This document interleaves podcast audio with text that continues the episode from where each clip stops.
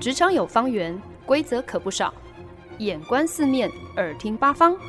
哪来一记变化球？看我接招！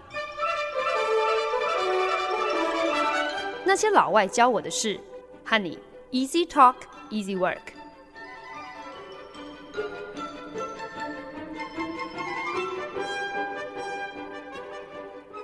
您现在收听的是《那些老外教我的事》，我是焕恩。一转眼呢，我们也来到了宅宅日记这个系列的第十单元哦。那我不敢说，也不想要说，这会是这个系列的最后一单元，因为谁知道？我认真觉得自己可以一路宅到年底，这个几率还蛮高的。所以，如果下个礼拜我想不出来新的系列的话，我们就只好继续宅下去喽。那到这个第十单元呢，我就想要很跟得上时下潮流的来跟大家分享。电影《Dune》沙丘的一些心得还有感想。那我知道这部片其实在台湾已经抢先上映了好一阵子哦。不过呢，美国是上个周末电影才正式开始在电影院还有 HBO Max 播出。我自己刚好在前不久有买了《Dune》原著小说的第一集。那那个时候呢，我就在想说，我应该要先看完小说再来看电影。虽然呢，这个第一部小说已经是厚到一个不行哦，不过我真的还蛮庆幸自己有咬紧牙关，乖乖的看完了这长达七百九十四页的小说。不然我认真觉得，如果我在没有任何概念的情况之下就去看电影的话，我应该也会看的就是满头问号。特别呢，又因为电影版的《沙丘》，它其实才翻拍了第一部小说，差不多是一半的内容。那不知道有多少听众朋友也抢先去看了这一部近期讨论度非常高的电影，很好奇大家看完之后有一些什么样子的感想，又有多少人你们是看完之后立马上 YouTube 赶快去搜寻什么呃讲解啊、彩蛋分析的影片？那 Dune 是美国作家 Frank Herbert 在一九六五年出版的一个旷世巨作，曾经被誉为是世界上最畅销的科幻小说。作者之后呢，又写了五部续集哦，进而就创造出了就是完全是属于 Dune 这个世界的一个非常无远佛界的影视媒体版图。从这六部小说延伸出来的有电视、有翻拍电影，甚至还有桌游、电动游戏、呃，图画书等等等哦。所以就由此可知，其实《Dune》这个系列小说对于美国的大众文化其实是有非常深远的影响。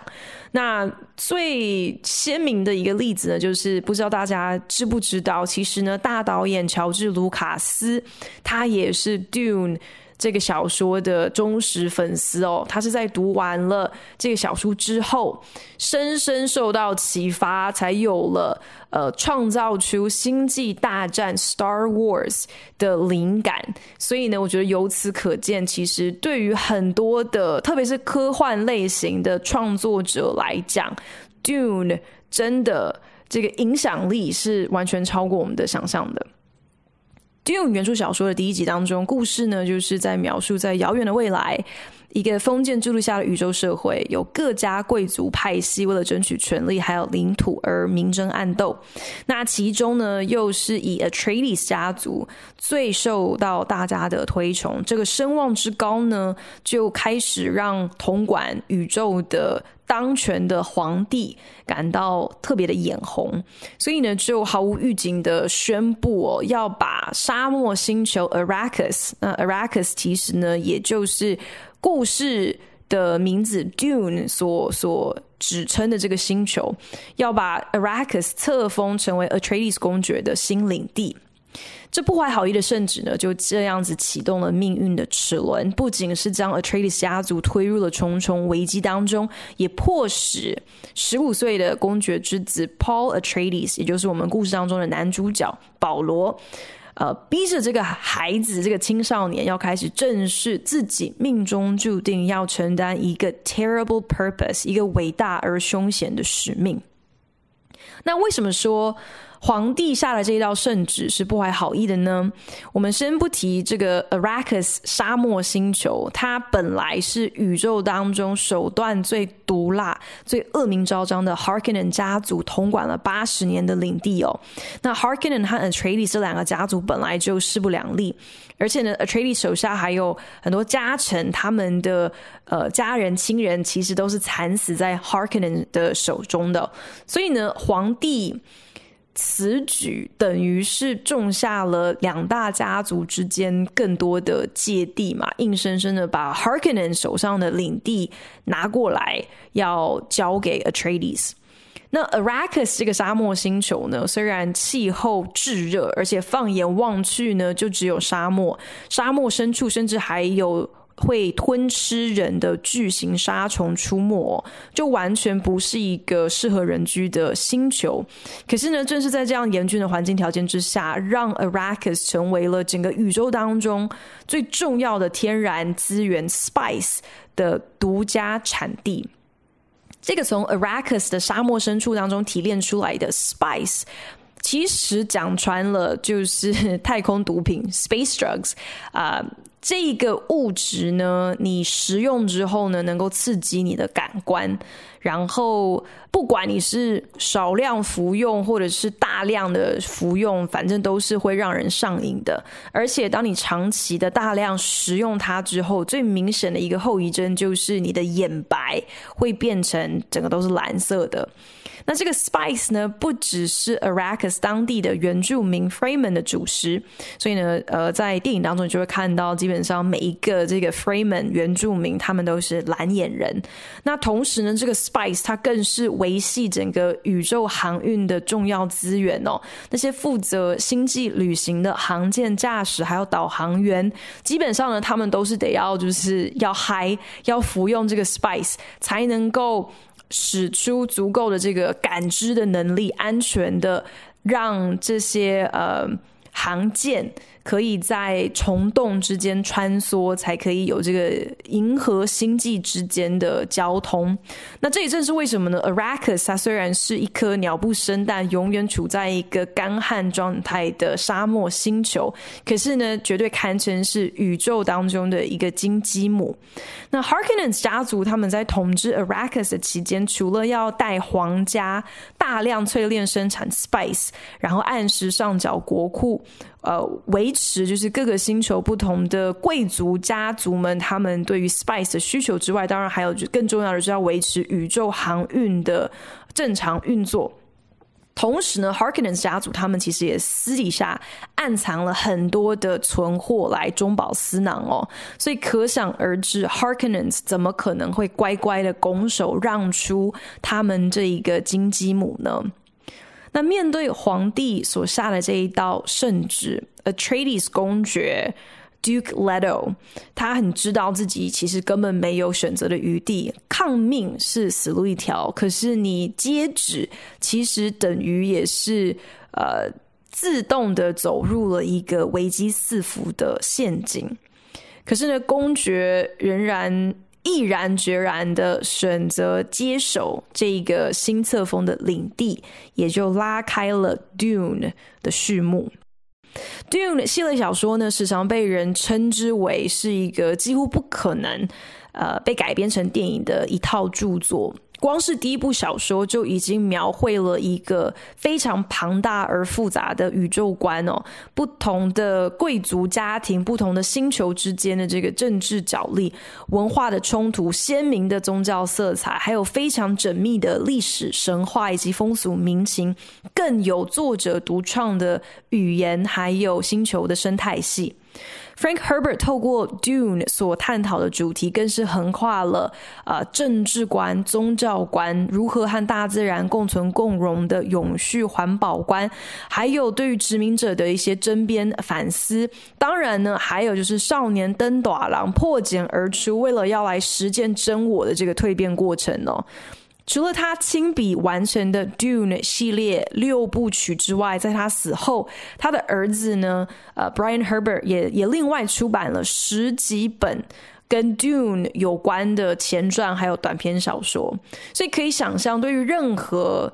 有这个野心想要来翻拍《Dune》这个系列作品的人来讲，你光是要先熟悉所有的文本，彻底的来了解《Dune》的史观还有故事脉络，其实就要费上很大的功夫。所以你就更不用提说，等到你搞清楚这些细节之后，你那些具体的呃剧本的改编啦、拍摄的筹备啊，还有整个电影制作的过程。这是一个非常非常浩大的呃制作过程。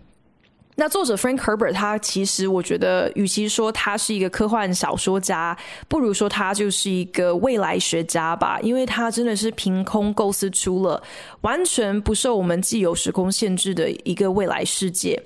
那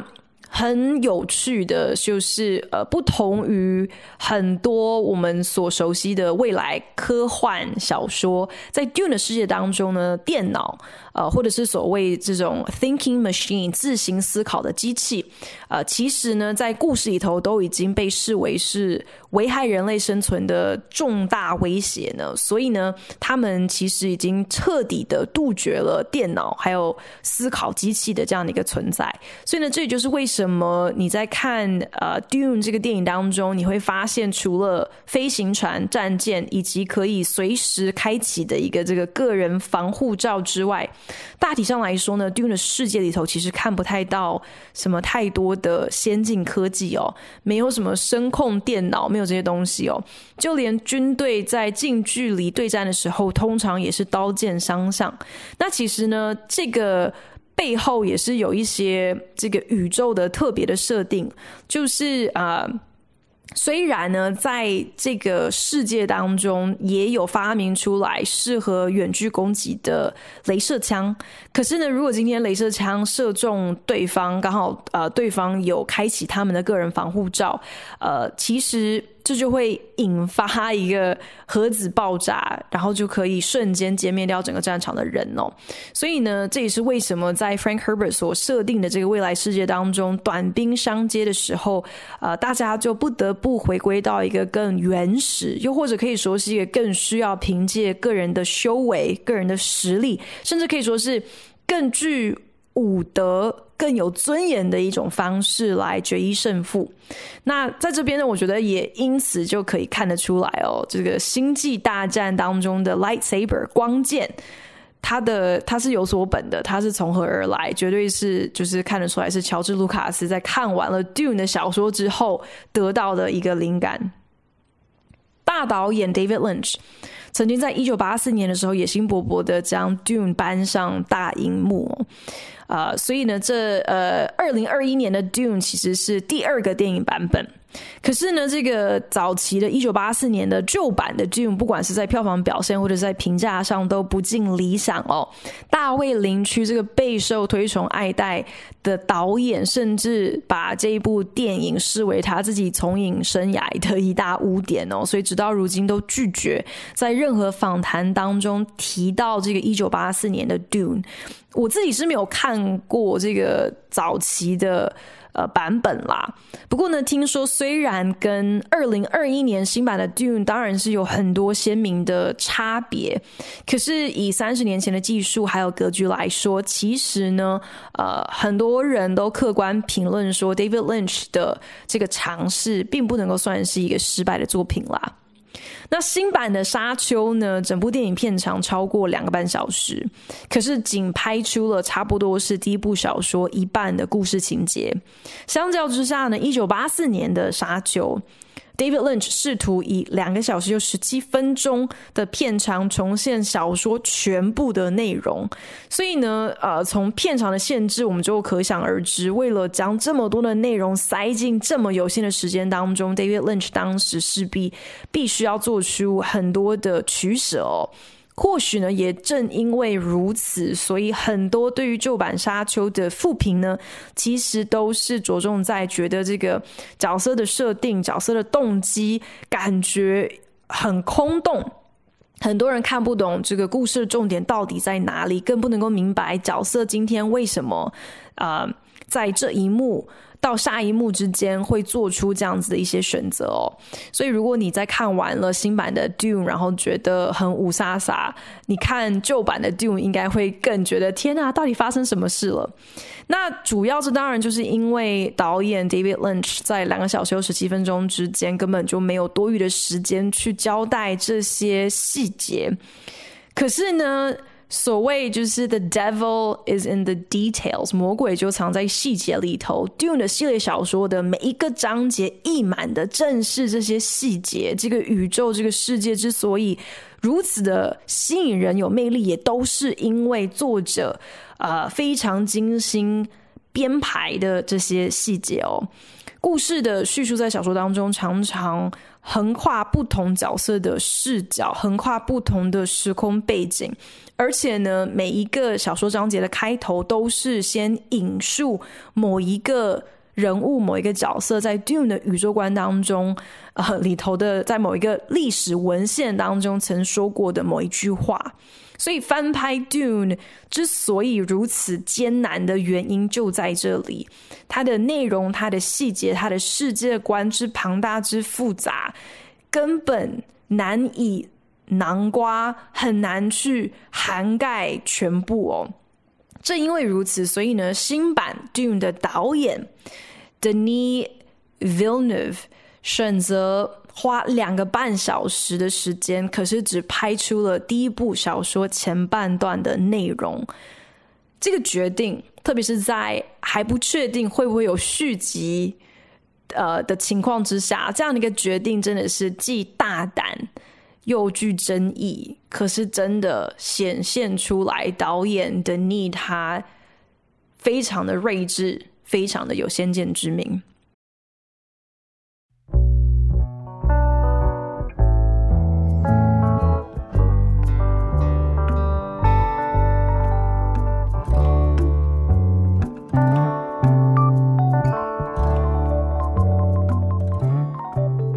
您现在收听的是《那些老外教我的事》，我是节目主持人焕恩。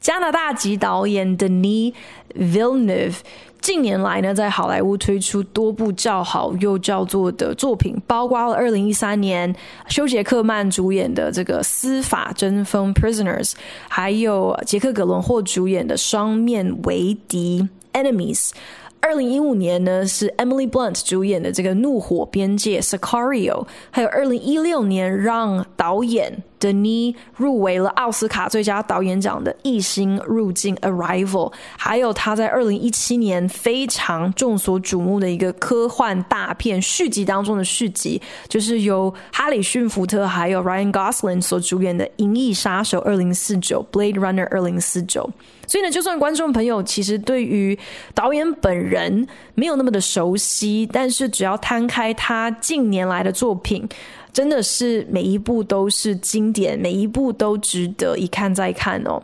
那 Denis Villeneuve 堪称是能屈能伸的一个鬼才导演，不管是小众艺术剧情片，透过堆叠角色之间的这个情感来制造故事当中的冲突还有张力，或者是大成本大制作的商业片，那种结合电脑动画还有实境拍摄，然后呈现出一个气势磅礴、格局浩瀚的场景，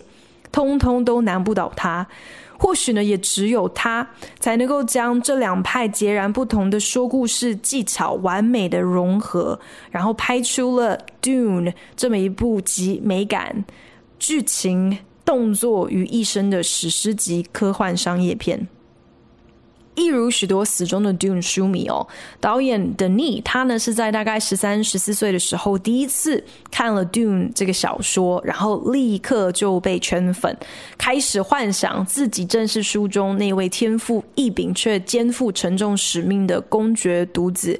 Paul Atreides 那个时候呢，还伙同了他的好朋友，开始替 Dune 画起了这个分镜图，想象着自己有朝一日能够将这么一部让他痴迷不已的小说作品，呃，特别是书中所形容的这个非常充满着魔幻魅力的世界，可以搬上大荧幕。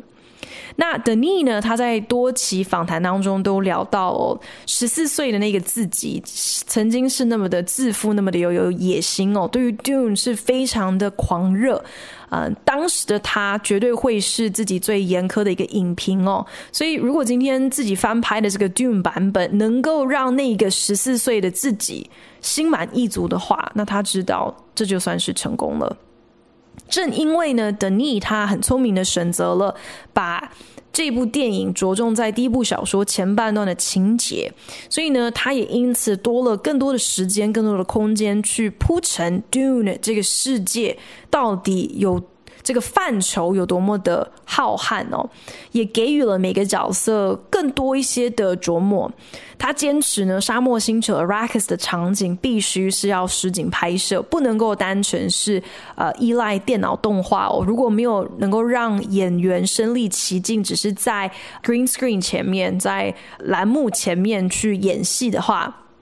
肯定没有办法达到他所要的效果，所以呢，他就拉队到约旦的月亮谷 Wadi Rum，还有阿布达比取景。那书中有很多角色心中的独白，导演选择呈现的手法呢，就是给予每个演员，特别是他的卡司又如此的坚强哦，所以给予每个演员他们的空间，去让他们去揣摩。呃，各种这个很细腻的情感转折，然后导演再再一一的把这些表演捕捉下来。那 d e n i 更很聪明的利用了音效的设计、运镜还有剪接哦，去呈现书中很多非常的经典，可是其实很难拍的场景，包括其中有一幕是呃，保罗和他的母亲杰西卡夫人，他们呢都受过这个神秘。呃，门派 Bene Gesserit 的一个特别训练哦，能够用不同的声音音频来控制别人，让别人对自己言听计从。那导演就在访谈当中分享说，如果今天啊、在画面上让那些被声控的人忽然之间变成像是僵尸一样，从房间的这一头走到另外一头的话，那这个画面看起来实在是太搞笑了。所以呢，他就。想半天之后，就做了一个很特别的设计，就想到说，诶，那不如我们把镜头转成是那个被声控的人，他的第一人称的视角，用镜头来呈现这个被声控的人一瞬间好像失去了意识，有有一个恍惚，然后呃镜头失焦，等到下一次镜头再清楚的时候呢，其实也是表示就是啊、呃，当这个。被声控的人在有自己的意识的时候，已经发现自己是跪坐在这个声控你的人眼前哦，所以这不但让画面感看起来其实是呃更能够让观众身临其境，也也是一个很聪明的手法来处理，就是在书中听起来好像很玄，可是如果你就是直接按照书的描述的手法拍出来，可能会有点蠢的一些场景。那当然，我也是有看到一些比较负面的影评啦，啊、比方说像是有些人看完这两个半小时的电影之后，还是满头雾水啦，或者是觉得，诶，怎么好像电影才刚要开始就就结束了？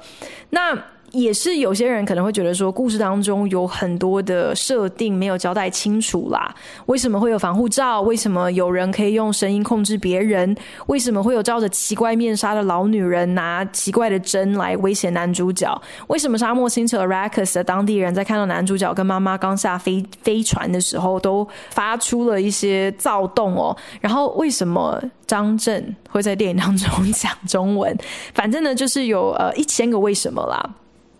那会有这些反应呢，其实都是非常正常的。毕竟呢，电影从一开始的时候出现的正式片名呢，就是叫做《Dune Part One》，意思呢就是你要看完 Part Two，要看完另外一半，这才是一个完整的故事嘛。那只不过呢，正式上映的时候呢，其实华纳电影公司到那个时候都还没有确认到底会不会推出续集，会不会有《Dune Part Two》哦。所以呢，就怪不得观众就是看完之后。整个还是五煞煞。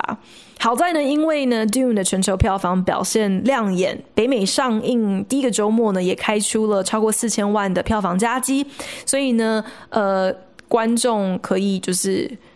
呃放心，因为华纳才在前几天正式宣布，啊、呃，《Dune Part Two》有谱了，预定是在二零二三年的十月底上映，也算是给所有的观众们两年的时间，好好做功课，想办法来解答自己那一千个为什么。我自己在看完了《Dune》七百九十四页的小说之后，才赫然发现，原来在小说的最后面还有长达大概六十几页的三个附录哦。那这三个附录是干嘛呢？是作者非常贴心，想要另外给读者们。呃，做一个这个沙漠星球 Arrakis 上头的一些特有语言，还有专有名词的一个介绍，一个索引啦。那也另外想要跟读者说明一下，这个沙漠星球有一些特有的生态系。除此之外呢，还要另外来跟读者解释一下，在这个星球上面既有的一些神话、宗教还有迷信。我当时呢，其实还蛮傻眼的，想说早知道后面有附录，好像应该要先从后面开始看起哦，这样就可以节省我前面好几百页的满头雾水哦。所以呢，完全可以想象啊，这将近一千页的书面内容，根本不可能全部挤进两个半小时的电影里面嘛。所以呢，我我觉得真的是要奉劝呃。好奇的听众朋友们，你们在看完 Dune 之后，真的可能需要再花一些些的时间，涉猎一些其他补充教材，才能够跟得上进度哦。那当然呢，也希望今天在节目当中的一些分享，就可以作为你的一些补充教材啦。真要说起来，其实我觉得 Dune 这部电影最大的一个成就，嗯，不是只是好像很成功的翻拍了一个大家公认。几乎不可能翻拍的好的一个作品哦，我觉得它最大的成就是再一次提醒了广大的观众，可能包括电影公司本身，就是在大荧幕上看电影这一个非常独特的体验，它真的没有办法彻底的被串流平台取代。那虽然啊、出品这个电影的华纳电影公司，那碍于疫情的不确定性。也为了保险起见哦，所以是选择签了跟 HBO Max 同步上映的这样的一个合约，等于是要保全自己的利益。可是其实好像也是有一点点讽刺哦，很像是对自己的这个电影产业的未来投下一个不信任票一样哦。以至于呢，呃，导演还有卡斯他们在跑通告的时候呢，所有的节目主持人都非常的积极，呼吁观众务必要进戏院来观赏这部片哦，那等到你想要再看第二次的时候，你再去看 HBO 就好了。那确实呢，这种格局的电影在自家可能了不起才五六十寸的电视荧幕上看，真的是太浪费，真的不够过瘾。所以即使你事先完全不了解剧情，如果你纯粹只是为了想要去享受电影当中。那些美感十足的画面，那些阵仗十足的场景，那些非常震慑人心的音效的话，为了这些原因进电影院去看，我觉得也就值了。单纯的把《Dune》看作是《王子复仇记》的科幻版，其实也 OK 啦。就是用这样的一个心态去看，还是会觉得这是一部蛮好看的电影。虽然呢，其实王子根本都还没有开始正式复仇。不过呢，Dune 之所以历时五十多年仍然紧紧抓住了观众的想象，不分老幼都深受 Dune 这个奇幻世界的吸引哦。我觉得很大一部分当然是因为这个故事当中的这个王子他本身一点都不单纯。Paul Atreides 故事男主角，他经历着非他所愿的蜕变。因为很多其他的人在他的养成当中，已经精致的为他做了各种的抉择还有安排，因此赋予了 Paul 获得一个前所未见的这个预知的能力。但是如何来运用这样的一个天赋，究竟是顺应他人的安排，还是走出一条自己的路，这才是保罗必须要面对的课题。那这种在好像在无奈还有无助当中，然后开始慢慢觉醒，开始掌握自身命运的故事，我觉得是让很多观众都特别的有共鸣的。甚至有人开玩笑说，觉得这根本就是呃，对于青春期、对于 puberty 的一个譬喻哦。就是我们其实每个人在那样的一个时间点都无法控制自身的一些非常剧烈的转变。可是你要如何面对改变后的自己？这都是我们无法逃避的责任，更是只有我们自己能够做的一个选择。我觉得这其实也就是 Frank Herbert 笔下这个世界最大的一个魅力所在吧。在他的奇幻宇宙当中呢，他刻意设计了。各种的蛛丝马迹，让我们能够找到一些我们所熟悉的、我们所能够理解的一些小细节，好在我们不至于完全在徜徉在他的世界当中的时候，没有任何一点的着力点哦，给我们一些。一些线索可以去同理故事当中的这些角色，也能够在故事的情节当中映照出我们自己亲身在经历的政治的问题、文化的冲突等等等。好比呢，其中有一个角色就叫做 Duncan Idaho。那 Duncan Idaho 呢？这个这个名字很特别，因为他的这个 Duncan 是一个还蛮常见的地球人名，可是 Idaho 它却是一个美国州名哦，变成他的一个姓氏。那虽然呢，呃，现在有很多的粉丝呃会来取笑说这个 Duncan Idaho 实在是一个太可笑的一个名字哦，但我觉得其实呢，这也是一个很好的例子，验证说其实 Frank Herbert 他在写。这一部史诗巨作的过程当中，掺入了很多他的小小的幽默、小小的巧思。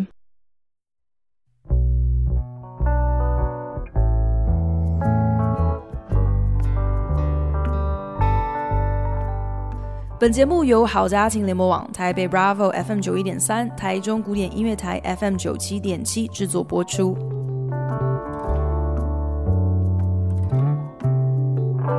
您现在收听的是《那些老外教我的事》，我是焕恩。本周宅宅日记第十单元来跟大家分享的是关于看完了《Dune》沙丘这部小说，还有呃二零二一年新版的电影改编有的一些心得，还有一些想法哦。那我真心觉得，今天不管你是不是科幻片的粉丝，是不是熟悉原著小说的内容，是不是完全看得懂 电影的剧情哦，其实《Dune》真的都是一部非常值得进电影院观看的电影。那近期呢，华纳电影公司呢也正式宣布，就是《Dune Part Two》这个续集的档期已经确定了。啊，倒是导演这个 Denis Villeneuve，他真的是信心满点哦。呃，他在访谈当中就有透露说，其实自己在续集都还没有确定之前，就已经开始着手第二部《Dune Part Two》的剧本编写。他跟他搭档的这个电影配乐大师 Hans Zimmer，在完成了第一部电影的曲目之后呢，也从来没有停止创作，继续不断的寄发这个新插曲的样本给导演哦，就是希望可以为他激发更多 Dune Part Two 的灵感。原著小说的下半段呢，会带大家更深入这个沙漠星球 Arrakis 它的在地文化，来看看男主角保罗和他的母亲杰西卡是如何卸下入侵殖民者的身份，然后彻底的入境随俗，不止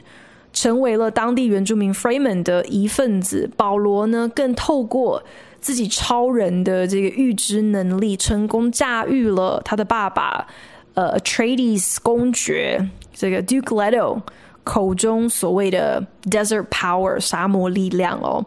呃，其实这个本身当中好像也是有一些些的冲突哦。你驾驭了这个 Desert Power，到底是为了利己，还是为了广大的这个 Fremen 原住民谋福利？那这当然呢，就是也是必须要。等到《Dune Part Two》上映之后，大家应该要去关注的一个看点。那除此之外呢，这个呃故事的下半段，另外一个很值得关注的主题，其实呢，就是在探讨说。神话迷信、宗教狂热，还有个人魅力等等各种因素，是如何成为一个造神运动的基石哦？呃，当这个 Paul Trades 慢慢达到他的权力巅峰的时候，其实是有很多的这些不同的外力促使而成的。那电影当中呢，其实也有非常。快速而简单的提到一个很重要的细节，那这个部分呢，可能也是有些观众朋友在看电影的过程当中可能会错过的，或是没有办法完全领略的，就是呢，这个杰西卡她所属的这个神秘宗派，这个 Bene Gesserit，他们成立的宗旨呢，就是为要操纵优良基基因的育种，希望能够呃。透过一代又一代的这种配种计划，孕育出一个拥有超人预知能力的救世主。那值得一提的是，这个 Bene Gesserit 这个门派呢，它只收女性，而且呢，每一个学生他们从小就是被训练出有超强的感知能力，非常高的情商，可以完全的控制自己的情绪，也可以非常敏锐的去察觉到呃。对方的情绪，对方是不是说谎，甚至呢，呃，发展出了这个可以光用声音的音频去控制别人的这样的一个近乎是无法的能力哦。那他们呢，Bene Gesserit 也成为了呃联姻不同权贵家族，然后混合优良基因的一个。重要的媒合的工具哦，那也因此呢，这个 Bene Gesserit 这个神秘的门派，他们其实虽然都是女性主导，却握有了非常庞大的政治影响力。那更有趣的是，他们常年下来，在相对原始的这些不同的呃民族部落当中，包括就是 Arrakis 这个沙漠星球上的 Freemen。当中呢，Benny Jessery 就开始种下关于一个救世主的这样的一个传说，为了就是要助长当地的这个这些呃族派他们的一个迷信，其实呢是一个自我防御的机能，就是生怕如果哪一天自己门下的人落难异地的时候，说不定就可以靠着这个宗教大外宣，这个他们人为呃。植入的这些神话迷信，可以助他们这个 Bene Gesserit 的人可以全身而退哦。那正是因为这个神秘门派百年前就已经在 Arrakis 这个星球上超前部署，散播了关于救世主的这个传说，所以呢，当 Paul 和妈妈杰西卡抵达了 Arrakis 的时候，立即就开始有当地人为他们的一言一行去对号入座，进到他们代代相传的这个神话传说当中。那其实呢，这个情节安排真的，我觉得也是很玄的。毕竟，如果今天你并不是真正的救世主，你肯定没有办法一一兑现百年传下来的各种预言嘛。不管再怎么厉害的宗教大外宣，到最后肯定也会有变康的一天嘛。可是呢，保罗还有杰西卡却能够关关难过关关过，一直在好像有点无意之间不断的验证了各种的预言跟传说。所以呢，我觉得其实这好像也开启了另外一个还蛮有趣的议题哦，就是。是不是真的有所谓的命中注定呢？还是其实我们都难逃所谓的 self-fulfilling prophecy，一个自我应验预言的回旋？啊、想要相信传说跟迷信的人，就只会看到可以助长他们的信念的事情，而或许呢，保罗的这个预知能力也算不上是一个天赋哦。而其实更是一个咒诅吧。虽然让他好像可以看到各种不同的可能未来，可是到头来，这样子的一个预知能力反而也成为了某一种限制。将它其实逐步导向一个唯一的结局。那其实这些东西都已经开始，已经变得好像有一些哲学的一些题材、一些主题哦。真的也只能够等到 Dune Part Two 在两年后正式上档的时候，我们就一起来欣赏导演 Denis Villeneuve 会怎么样子来处理了。今天在节目当中呢，很努力的在不剧透、不爆雷的情况之下，然后希望有回答到几个大家在看完 Dune Part One 之后可能出现的一千个为什么。不过，我想更重要的其实呢，是希望透过呃今天的分享，能够来引发大家对于这个经典科幻小说的兴趣还有好奇心。那大家也。不用花那个力气，硬是要把六本小说全部看完啦。可是，可能至少知道说，这部电影之所以如此的受到关注，它最吸睛的看点呢，并不是只有它的这个星光闪闪的超强卡司，也不是只是他这个眼光还有功力都独树一格的导演，甚至不是呃。有电影配乐大师 Hans Zimmer 亲自操刀，再度让人彻底臣服的这个音乐编写哦。不过呢，当然以上这一些理由应该都足以要说服你买票进电影院，好好的来欣赏 Dune Part One。